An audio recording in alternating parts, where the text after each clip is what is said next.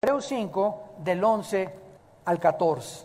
Acerca de esto tenemos mucho que decir, difícil de explicar, por cuanto os habéis hecho tardos para oír, porque debiendo ser ya maestros, después de tanto tiempo, tienen necesidad de que se les vuelva a enseñar cuáles son los primeros rudimentos de la palabra de Dios. Y habéis llegado a ser de tales que tienen necesidad, ahí está, de leche y no de alimento sólido.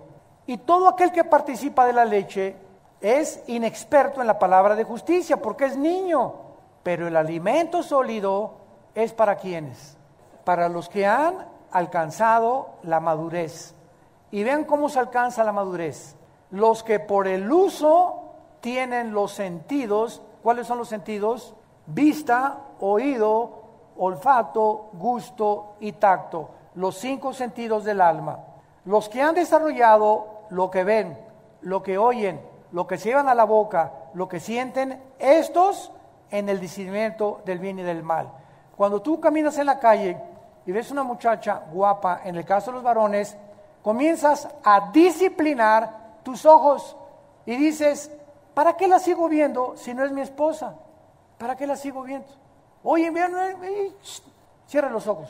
Cuando pasas por un restaurante y tienes la glucosa muy alta, de más de 130, 140, que ya tienes casi diabetes, ¿para qué te paras en una panadería a ver los croissants y las conchas? O sea, ¿por qué ¿para qué te paras una... Porque estás sufriendo, ¿no es cierto? Esa muchacha no se va a ir conmigo, es cruzando, me lo voy a llevar. Entonces, ¿por qué nos gusta sufrir? ¿Por qué nos gusta atormentarnos?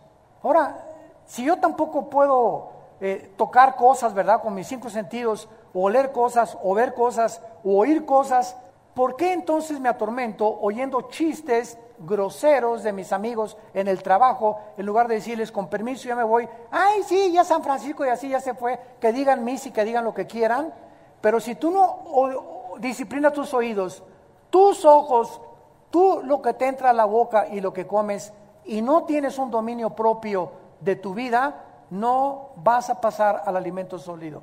Disciplina. Para comer, para ver, para los hábitos, para hacer ejercicio, sexualmente, en todo en la vida necesitamos disciplina. Somos soldados de Dios. Somos el ejército de Dios.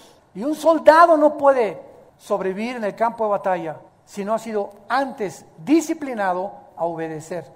En tercer lugar tenemos al hombre espiritual. 1 Corintios 2 del 11 al 13, el que sea disciplinado para mantener una comunión ininterrumpida con Dios mediante la palabra, la estudia, la reflexiona, por lo que puede comprender los misterios de Dios.